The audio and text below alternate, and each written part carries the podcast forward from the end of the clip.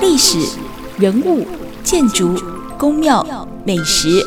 淬炼出三百多年的精华岁月，成就现代化的宜居城市台中。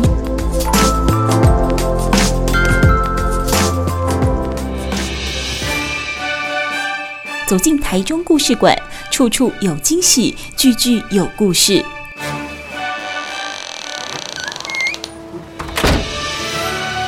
欢迎光临台中故事馆，听老师上课没教的事。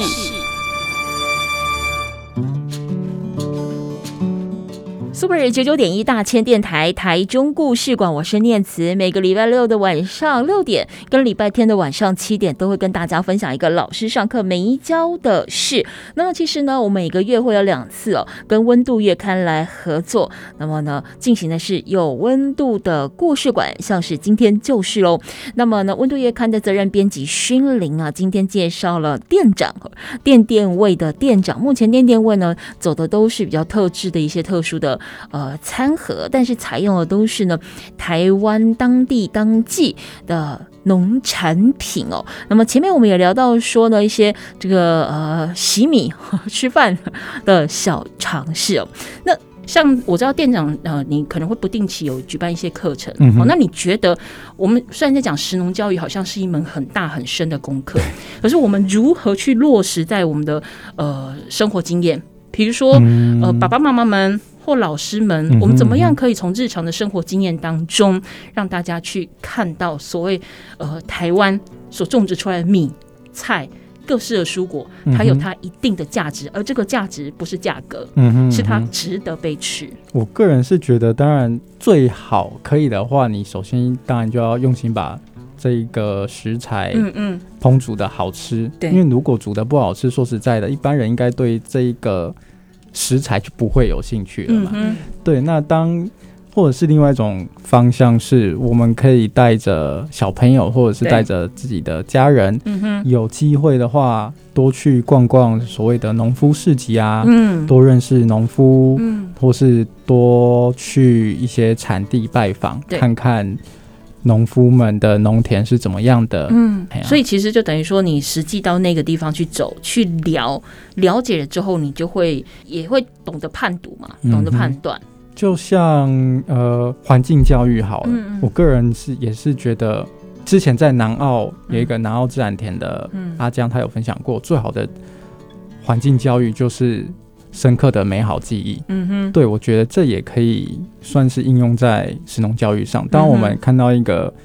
美好的环境、美好的作物，嗯好好的被农友对待，嗯多少就会为食材吧。嗯，嗯，有加分。对对对，因为我嗯觉得以前好像印象中，以前可能也因为相对之下资讯比较流通的没有那么的迅速，嗯所以其实有时候买米就是去全年，然后妈妈看一下、嗯啊，几包现在有特价，然后嗯提几包啊呢。对嗯可对是现在我会觉得，我就会想，我刚才听了店长跟念才讲，我就想说，我们现在买可能一台电视，我们都会做超多的功课，要哪个品对牌对多少对钱，嗯对然后然啊后有没要有互联网啊？嗯对功能什么？可是我们在挑一包我们可能一天三餐又两餐要吃的米的时候，嗯我们有没有相对的也对它下足了这么多的功嗯课？哼嗯哼对嗯，我觉得食安或者是要吃什么的吃进去自己身体里面，也算是这几年大家会开始去关注跟会想要探讨说，哎、其实台湾自己本来就是。我们种植了很多很多的作物，可是我们对这些作物，其实台湾人对它是不了解。我刚才听了店长嗯嗯，讲，我才知道哦，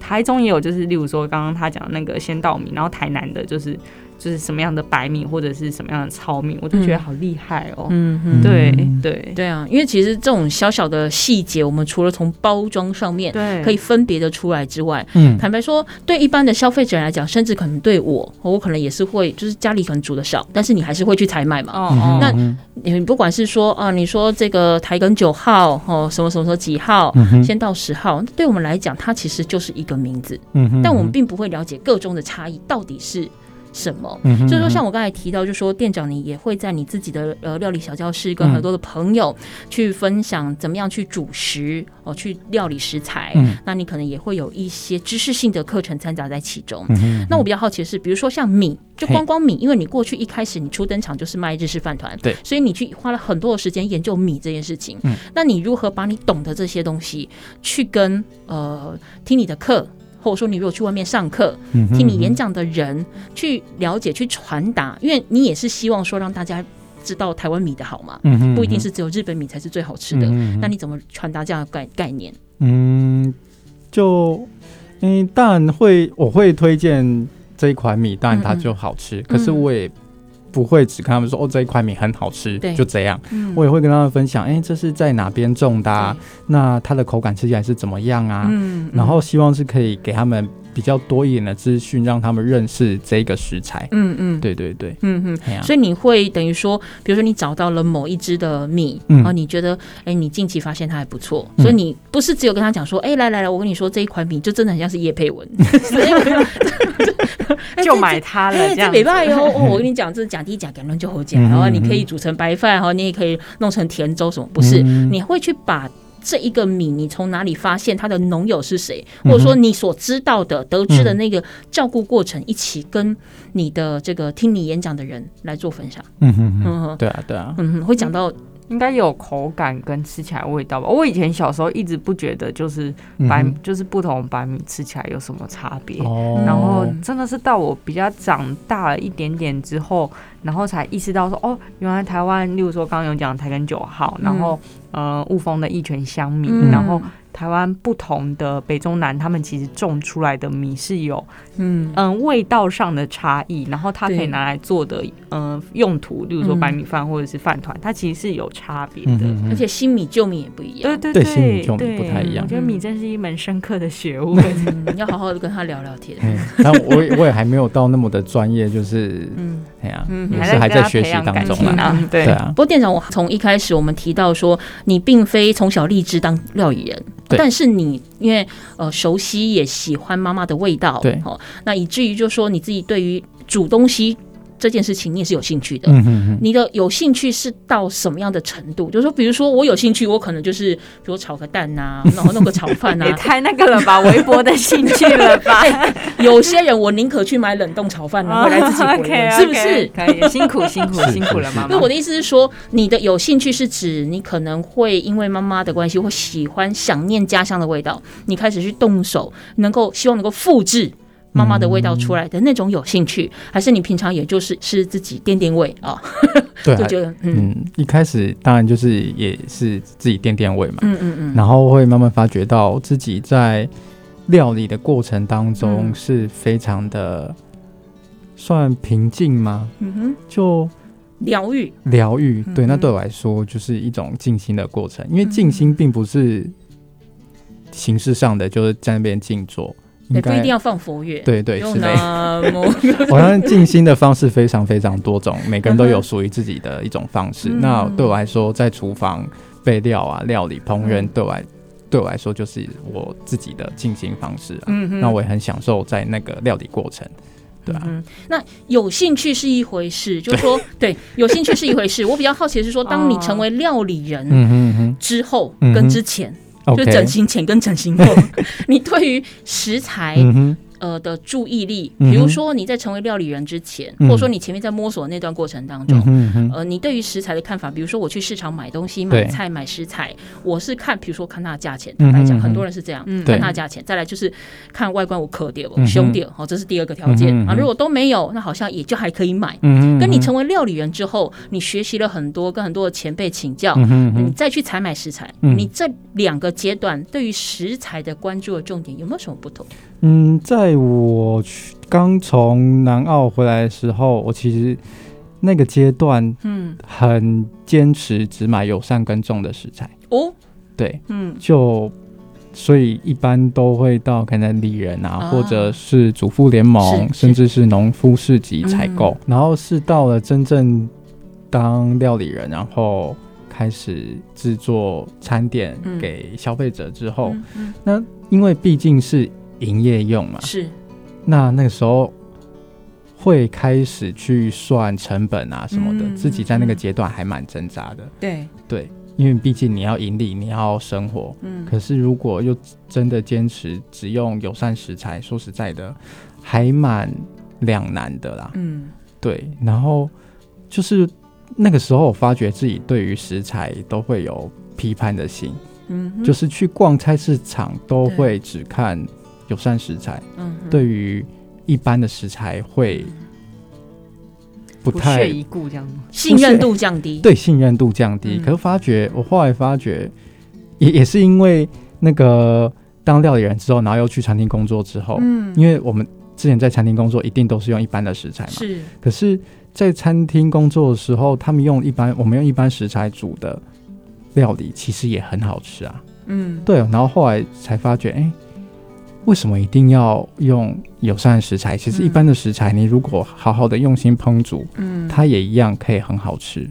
对，然后慢慢的就把这个批判心拿掉，嗯嗯，然后其实讲白讲，食材本身并没有错。对，对对对，嗯每一个食材都是有它存在的意义跟价值。嗯对，然后主要当然农夫很重要，是料理人也非常的重要。嗯嗯，对，农夫好好的照顾食材，不管它是友善的还是一般的，嗯，嗯然后，再来就是厨师有没有好好的用心烹煮手上拿到的这份食材，嗯，然后再来消费者有没有好好的用心在吃啊？嗯，嗯，嗯对对对嗯嗯嗯，我觉得它是一个我们讲呃，像刚才店长说的，农夫跟料理人，还有消费者，嗯哦，它其实是三位一体。对，三位一体就的说你对待食材这件事情，嗯你有没有适合它的特性嗯哼去料理它？对对，比如说对它可能天生，呃，比如说你用卤的，它就整个烂巴巴的，嗯哼你也吃不出它到底长什么样子。 哦那你可能就不适合用卤的，嘿它可能更适合用清炒的。嗯哼就说因材施教嘛，哎，这这个这 样解释吗？然后，哎，请问你今天想被怎样对待呢？ 这样，对啊今天想 卤的是吗？OK 对对 OK，对跟他沟通一 下，对就说呃，你这三个人中间，它其实就是一个金三角，中间包裹着我们所有的台湾的食材。对，那你要怎么样去面对它、处理它、放下它？嗯哼嗯它它其实是一个呃，你到底有只是把它当成是一个吃饱就好，嗯哼还是说你希望能够呃吃到更接近呃天然的口味？而这个天然到底是不是啊、呃你能去怪说呃农夫呃呃，比如说加了什么样的这个农药，好或者说这因为可是他那个地方就不适合友善耕作啊，嗯哦哼他可能就没有嗯条件可以做这件事情。嗯哼嗯哼那我们是不是就只能说，诶，它在适度的让农药是达到一定的退掉，它退了农药之后，重新整理过再贩售？嗯哼那我觉得它其实就是一个可以被接受嗯哼的食材。嗯哼它嗯哼加农药，其实当然我们希望尽量不要，对，但它并不是万恶，嗯因为台湾就这么点大，对嗯哼它能够完完全全友善的个地方也不多嗯啊。哼哦，嗯哼所以我其实透过这个店长的这个分享，我觉得可以让我们更了解，在你面对每一样食材的同时，除了价格是考量之外，可能要多多的去体现背后种植这个人的这个农夫他的心意，嗯可能是更重要的。嗯嗯嗯哼，我们在下个阶段回来再继续聊。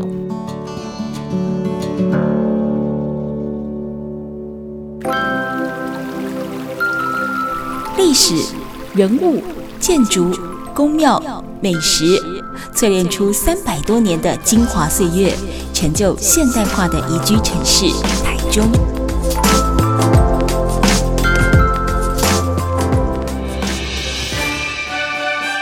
走进台中故事馆，处处有惊喜，句句有故事。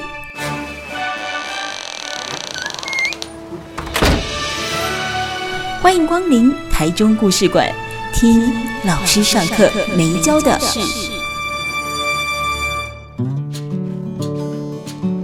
台中故事馆，我是念慈。今天节目现场呢，有《温度月刊》的责任编辑勋林带来他的这个新朋友店店位的店长哦，薛龙哦。那么前面的节目当中呢，呃，店长跟我们分享了非常多他看待这些食材好的料理的方式，跟他去呃追溯，在他可追溯的范围里面去了解农夫在种植或者是呢在预备这一些蔬菜水果他们的心情跟如何去友善对待。其实我们所谓的友善呃种植，实它除了说是技术面，我怎么样去跟土地呃尊重它、哦，那甚至是去珍惜它，嗯，呃这一个部分以外，其实心意人的心意很重要对。农夫我是抱着什么样的一个心态，我去种下了我这片土地当中的每一样东西，而拿得到他的这些料理人，料理人不是只有像店长这样开店的才叫做料理人，嗯家里的爸爸妈妈也都是料理人，是五百个五百娘，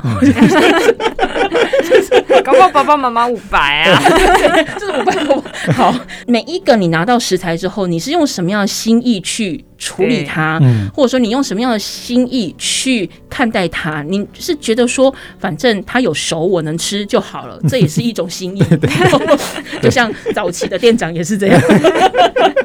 那一种就是，我不只要能够吃饱、假喝假看，我还是希望说，大家可以因为吃了我这一盘料理，我可以愿意回过头去说，哎、哇塞，除了厨师做的好好吃之外，你这食材哪里来的？嗯为什么你可以做出这么棒的东西？嗯而当消费者愿意去问了这一句话的时候，其实最源头的那个农夫一都 get 到了。嗯我就说，我的我的友善被看见了，而这友善不在于说我到底下了多少农药，我下不下农药，或者说我怎么样的去种植它。嗯哼，好，那店长，其实我们刚才也不断的提到说，你可能透过 IG 啊、脸书啊，呃，跟大家分享你的这个餐盒嗯的产品，那你也会可能透过一些小型的演讲啦、互动的方式、课程的方式，跟大家分享你的这个菜单。好，对或者说分享你所认识的这些食材。那因为你目前以预约餐盒嗯料理为你的主要贩售的目目标嘛，之后有打算要展店吗？嗯，这个想法其实之后会还是想要以一个料理工作室为主，嗯那当然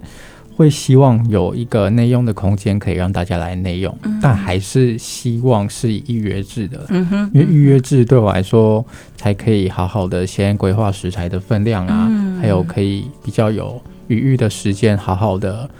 来料理食物，嗯嗯或把一些食材得提前准备的，才有时间来用。嗯嗯，对对对，嗯因为如果是像一般的餐厅人来就要马上烹调，对都是一个对我来说啦，它不是嗯不好，只是它比较有一个压力嘛，压力还有嗯急迫性。嗯哼，那在那一种环境下，你要好好的、用心的料理嗯每一道，是或许可以，嗯那当然它也有相对的困难。你没有办法接受人家逼迫你，对不对？哎就是不断安铃说，哎、那个厨房是好了没？好 了没有？就可能也不希望自己煮出来，或者是需要花费时间煮出来，好像被急救因为这样像的。之前在餐厅工作，嗯有时候你真的就是你得在那个时间嗯内赶紧煮出这一道食物，嗯在那个当下，你当然会希望它煮得好，可是第一要件你就是把时它间不煮够出来就对了。嗯嗯嗯对，所以那个心心情对我来说是蛮受影响的。嗯，嗯对啊，嗯不管是店面，是或者说你现在的预约式嗯，的一个提供餐盒的方式啊，你希望人家看到店店位或未来有店面，你可以有容许内用的时候，嗯哼你希望望。别人眼中的店店位是什么样的样子？是什么的样子哦？因为现在我能够认识你，嗯是，就是你的餐盒嘛。那这个对对餐盒对我看到了，我就觉得嗯，这今天是我要的，或像熏林一样吃进去，我觉得是舒服的，嗯哼嗯啊哼，，这是我我要的美味。嗯哼啊，这个美嗯哼味不在乎它到底是多少钱，对，但是它就是我要的味道。嗯哼对，那但是目前大家对于你或对于店店味的认识就仅止于此。嗯哼，那如果说你未来可能有了店面，让大家可以走进去，不管嗯提不提供内用，但你们打开了，大家就是进去。对对对，你希望给人家什么样的一个氛围？我之后如果真的往那个方面发展的话，嗯是希望贩售的还有带给人家的是有故事性的料理啦，嗯还有以家自己家人味道的，嗯，对，对对嗯哼，所以还是打造家的感觉。对，就家的感觉，还有自己的一些对于食材的可能认识啊还是什么，嗯就跟大家分享这样。那你会把你找来的每一样食材，嗯哼，它的从头到尾，它的源头到端上桌的那个样嗯子，哼，你会把这样的一段的历程或故事留在店里面让大家知道吗？比如，可能你现在这个餐盒嗯哼，里面啊，假设马铃薯是从哪一个农友来的，嗯哼，或者是说，呃，我的这个鸡肉嗯哦，哼或者我这个鱼，好，到底是从哪一个农友这边嗯哼，过来的？那你所感受得到，你所看得到它的历程，把这个故事放在你店里面跟人家分享。对啊，其实如果到那个时候，我也是希望可以再这样这样做啦。就嗯你一道料理端出来之后，你可以跟消费者分享，因为我这一道菜的食材是怎么来的、嗯啊，不然就是在哪个菜摊买的，为什么我会买，或者是这个食材这个食在这个季节这个食材就特别的好吃，嗯或者是这个食食材在某些时候有不同的料理手法之类的。对啊，对啊。嗯哼哼，所以把它写得更清楚就。有一点像说菜，只是我们不是法式料理。 对对对，嗯哼，嘿嘿嗯哼嘿台式料理也可以说。，对对对，嗯哼，哎，你从有了店店位到现在大概多久时间？诶、大概有四年多了，四年多的时间，所以到从草创到现在，嗯，大家给你的反馈是什么？觉得你的东西美味，值得一吃，也是其中一个。对对要不然你不会对开到现 在。那我也必须坦白讲，在就你们的这价位来讲，嗯哼，可能以餐盒对，的形式来说对，可能稍微高一点点，嗯哼，但不到嗯哼金贵。嗯哼但是问题是，它会比较偏高一点点。嗯哼，那有没有人会觉得说，哎、那其实嗯，你也可以不用放这么多道菜啊，嗯哼你也可以不用又弄个料理包嘛，嗯不然我也不吃不出来，我只要吃好吃。 就就我就说反馈是什么，那你又如何去回应？当然觉得价格偏高的，嗯哦基本上就不会来买了啦。所以目前还没有遇过跟我说，诶，我吃完你的便当，觉得你的价格怎么定那么高？嗯哼目前是没有遇到这种状况，嗯嗯只是因为我。里面的菜色都会看我当天或前一天在菜市场买到什么去做调整、去烹调，嗯就无菜单料理，算是。嗯对，当然我主菜会有几种固定的来嗯变啦。那呃，有时一次是有一位老客人就跟嗯我分享，嗯你这一道主菜的肉啊什么的，是不是可以捏用的比较有质感一点？哦，质对感，，嗯那个质感就是、我那时候是做福菜肉丸，嗯嗯哎、福菜蒸肉啦，嗯嗯我就是把呃福菜跟肉还有一些调味料或油对或腌一下之后下去蒸。对，他是建议我，因为我这个价格毕竟不是什么八九十块的便当。嗯嗯，那是不是可以把它用成那种肉丸子，一颗一颗的，看起来比较好看一点？哦对，带给人就不要那种就整块切好，就比较有点像红稠吧红吧那种感觉，嘿是嘿不是嘿嘿嘿嗯，对啊对啊，嗯嗯嗯嗯，可是应该也不少的，就是老客人就是会一直不断的去买啊，例如说。嗯，你有刚刚有提到，我们在聊天的时候有提到，是有一个家庭，对对对，嗯那个家庭我觉得算特例啦，因为整口家人好嗯都不管煮什么，他们都觉得很好吃， 我都已经不知道怎么跟他们讲了。嗯哼，就是像我有时候像麻婆豆腐，我有换过豆瓣酱，问过他们比较喜欢哪一种，对他们说都很好吃啊，你煮的都很好吃。 像 对我这种味天道，使来 的。哎呀哎呀，嗯，所以你说你刚才有人消费者跟你建议说，你福菜对蒸肉福菜的蒸肉对的对部对分，你听到这样子的的想法嗯或哼说法，你怎么样回应他？其实他我会觉得他说的也很有道理啊，因为嗯毕竟我们自己都也很清楚的知道，我们价格就不是定在一个呃大家都会不是一随个意八买十的。元的便对当对的对价格，，嗯所以我们在食材的外，不管是外观什么，嗯，多少都得下一点功夫啦。嗯嗯，对啊嗯，然后像之前有一位客人，他是戴牙套嗯的，所以比较不能吃比较硬啊嗯的食材，他就会建议我有一些菜梗什么的，是不是可以切小一点、细一点，不然就煮软一点。嗯，对对对，嗯，嗯有哎点呀半克制化的概念。对对嗯嗯，哎呀嗯哎呀嗯，然后还有一位客人是本来有问我可不对可以用橄榄油来炒菜，哦，因为我都是用芥花油。是对对对，因为差它别在哪里？它为什就么这是样讲，他偏好橄榄油，哦觉得橄榄油比较好。嗯嗯，对，那我说因为我一次都是煮可能十个人的菜啊，十五个人的菜，嗯，我没有那么多余的时间再为了他炒一份用橄榄油炒的哦菜。嗯，嗯对，因为那样的前提下，我已经觉得算是克制便当的啦。嗯，嗯对对对，嗯嗯嗯嗯我有跟客人好好的说，为什么没办法做嗯到他的要求，然后他也很能够理解。嗯那他最后还是都有跟我定。嗯哼对对对嗯哼，好，今天节目现场呢，台中故事馆所访问到的是《温度月刊》的责任编辑勋玲，还有店店位的店长。我们到下个阶段回来继续聊。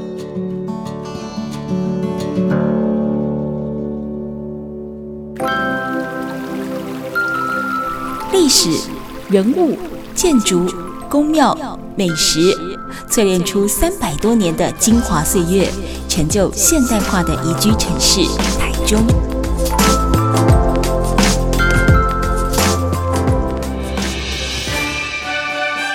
走进台中故事馆，处处有惊喜，句句有故事。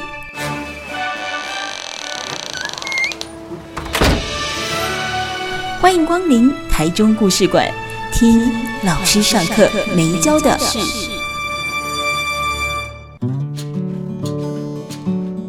Super 九九点一大千电台台中故事馆，我是念慈。在今天有温度的故事馆当中呢，温度月刊的责任编辑勋林带来一位新朋友，他是在台中呃专做这个特色餐盒的店店位的店长简学龙哦。哎，店长，你跟消费者在互动的过程当中，有没有哪一些，比如说像那一家四口，那是一个特殊案例， 就是说，那有没有哪一些的这个消费者跟你的互动，比如说他算是长期订你的餐盒，那可能他就会就你每一次的餐盒，因为几乎算是无菜单料理嘛，那他会跟你讨论说，哎，我觉得你可能这一次的餐盘里面的什么东西，呃，之后可以继续用，哦或者说可以建议你说，呃我觉得什么样的口味嗯哼可能会更适合更多的消费者。嗯好像嗯想不到呢。嗯哼，所以不管你的菜单怎么调，你的受众是非常的完全的买单。就我觉得都是嗯遇到天使的消 费者，我我觉得店长他的就是餐盒，因为原则上一个主菜嗯嘛，然后大部分会搭配三到四样的就是不等的青主菜，嗯主对，主食就白米白饭米嘛，对饭，然后会有那个两道青菜，嗯一个蛋制品，对然后还有一个主菜，嗯再加一个置物，嗯然后嗯嗯除此之外还会加大概两样的小小配菜，嗯就像嗯花椰菜跟炒红甜椒之类的。哦哦对对因为我刚好上次吃了之后，啊我我大概可以理解为什么店长客人可能不会给他太多的回响，嗯因为我上次吃完之后就觉得，就是你会呃，像我一开始讲，就是我觉得吃完很舒服嘛嗯对。那那再加上他可能会用，就真的是当天的现场现场。嗯我记得上我我印象超深刻，因为我我那天买，然后我买两个，然后另外一个给我朋友吃，然后他那一天刚好有。附一朵花椰菜，比较嗯哼大朵的嗯那哼种绿花椰，对然后一般一般，如果我们吃水煮便当，绿花椰它比较就是有个有个有个菜菜味味菜味嗯啊，那就是花椰菜菜味这样子。嗯但是我吃店长的那个菜，它我在猜是不是烤过，或者是它那个菜味就是变得很低，就呃很低。嗯然后那朵花椰菜非常的好吃，就像对刚刚勋林讲到的花椰菜，因为我很讨厌水煮青菜，嗯那像花椰菜啊，我都是会水煮之后再用铁锅煎烤过，给它增添一股不同的香气风对气、对哎对嗯香气，嗯对对对对。对我在猜你心里有时候在讲说那个花椰菜啊，对会容易会有那种所谓的菜味啊。嗯哼嗯哼也有一种可能是说，我如果说需要大批制作的时候，我其他的可能餐厅或者是便当店等等，哦哦哦我需要大宗采购、大宗处理的时候，嗯，那我又希望说进价可以比较便宜，嗯哼嗯哼对我可能用冷冻的，嗯因为哦一有旦可冷能冻之后，你再回温，尤其是用水煮过，嗯哼它有嗯哼可能呃会有一种呃菜味嘛，或者是更精确来讲，应该是冷冻味嗯哼嗯或哼者的那种味道，它就不会是新鲜。我可能早上去市场买回来，它是青很老 味，然后现处理哦嗯的那哦种青菜味，对。不嗯太一样。因为像我们如果在外面吃便当啊，会嗯哼很常吃到，例如说高丽菜，高丽菜真的是我们国国民天 菜啦，一年四季都有。但是高丽菜真的很好吃，但是其实你会非常非常常吃到，例如说嗯高丽菜啊，然后嗯、呃就是一些比较常见的便当菜色。嗯可是因为在店长的那个餐盒里面，就是他的菜就是要看他当天的那个嘛。嗯嗯然后其实冬天的青菜也比较多，嗯品相也对对也对比较多，嗯嗯然后也的确是丢席叶嗯菜对哼对，所以你的确就像我刚才讲说，可以理解他客人为什么比较不会去跟他说就是要做什么调，因为你每天如果你每天是固定在店，可能大家会每天都会期待说今天中午吃什么。对对，然后吃吃到什么其实都会觉得蛮令人开心的。嗯我觉得他的餐盒给我这一种感觉，平时的经验， 对对对，我觉得 是、欸，我今觉天得怎么会这么会下标？哦，给你一个赞， 你是不是很想吃他的餐盒？好，那最后一个问题，我想问一下店长，吃嗯饮食这件是事情，在你的生活里面，除了吃饱嗯哼，垫垫胃以外，嗯你哼，觉得它意义是什么？还有哪些意义？嗯，我觉得吃啊、饮食这方面对我来说，嗯，还是一个嗯记忆、一个传承、一个文化的分享吧。嗯哼像因为我小时候刚好我妈妈都会逛菜市场，我有时候对嗯也会跟她的去跟她一起去逛，她就会跟我分享，哎、她在这一个菜市场嗯都会注意哪几摊的菜摊啊、肉摊啊、嗯海鲜摊啊什么的，会跟我分享为什么。嗯哼，然后我或许因为这样的记忆关系，对所以我长大以后直到现在一直都非常喜欢逛传统菜市场，嗯对，然后就会到处看他们诶哎这个菜市场里面有什么样的菜摊啊。嗯那这个季，因为逛传传统菜市场，我觉得非常好的一点是因为你可以很明显的感受到四季的变化。对，对对对，嗯当有什么这个季节有什么蔬菜嗯嗯，特产的时候，几乎每个菜单都会有。对，像这一个季节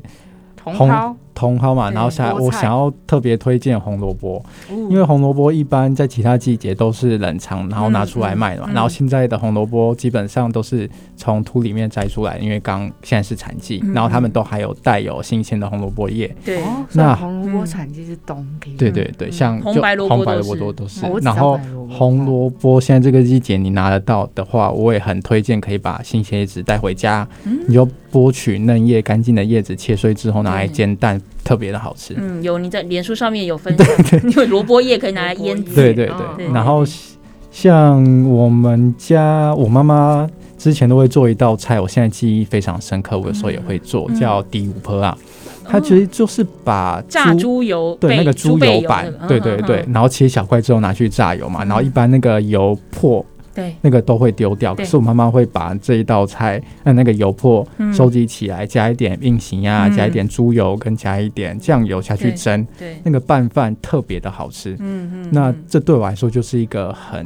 家的味道，，嗯对家的味道，然后它也对我来说就是一个记忆的传承啊。嗯嗯，对。对对嗯嗯嗯，哎呀，所以其实我们在讲说吃这件事情，我们节目里面一直不断在分享，吃它不是只有生理上的需求，其实很多时候它是心理的。对对的对，纪念未必一定是爸爸妈妈煮的，对有可能你在某一个 moment 里面跟某一个朋友或你自己，你嗯对可能在某一个摊子，或者说你今天去一个小吃摊，你吃了个什么东西，嗯哼，但那一天老板跟老板娘对你很好、很体贴、很热情，对，让你感受到那个人情的温暖的时候，嗯哼嗯哼其实这一道菜就会是你心底那个最像家，或者是最能够给你温暖的味嗯道。你在路边吃了一碗汤面，而那个汤面老板觉得哇，你嘎班嘎嘎嘎，今晚就辛苦 哎，。回家喽呢 哎，火力几料 low 能，哎、哦那个 low 能就是人间美味。对对对，哦，不修几是重点嘛。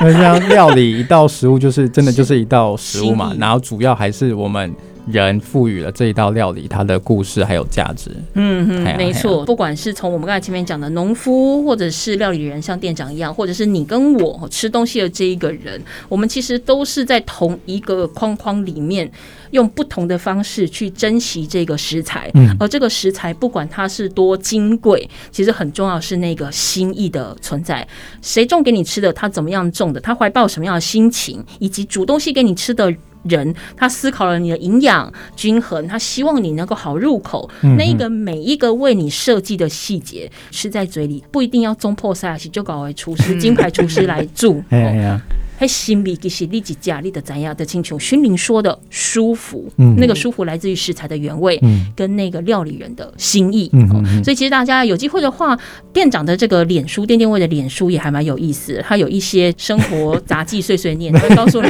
他今天买了萝卜，啊那个叶子其实不要丢掉，很可惜。那可以怎么做呢？哦，他有这个示范给你看哦。那有机会的话，也都可以上到店店位的 IG 或者是呢脸书粉丝专业，那或许也可以私讯我们店长跟他交流，或者说你有哪里发现了一个好食材，很适合店长哦，可以参考看看。透过呢脸书粉丝团来跟店长互动喽。好，我们今天节目现场非常感谢我们的店长简学龙，还有我们的勋林，我们温度月刊的责任编辑来接受访问，谢谢两位。谢谢谢。台中故事馆，我是念慈，哎，差不多要开工喽， 不过还是在元宵期之内了，还算是过年，也再次跟大家说声新年快乐，我们下次见。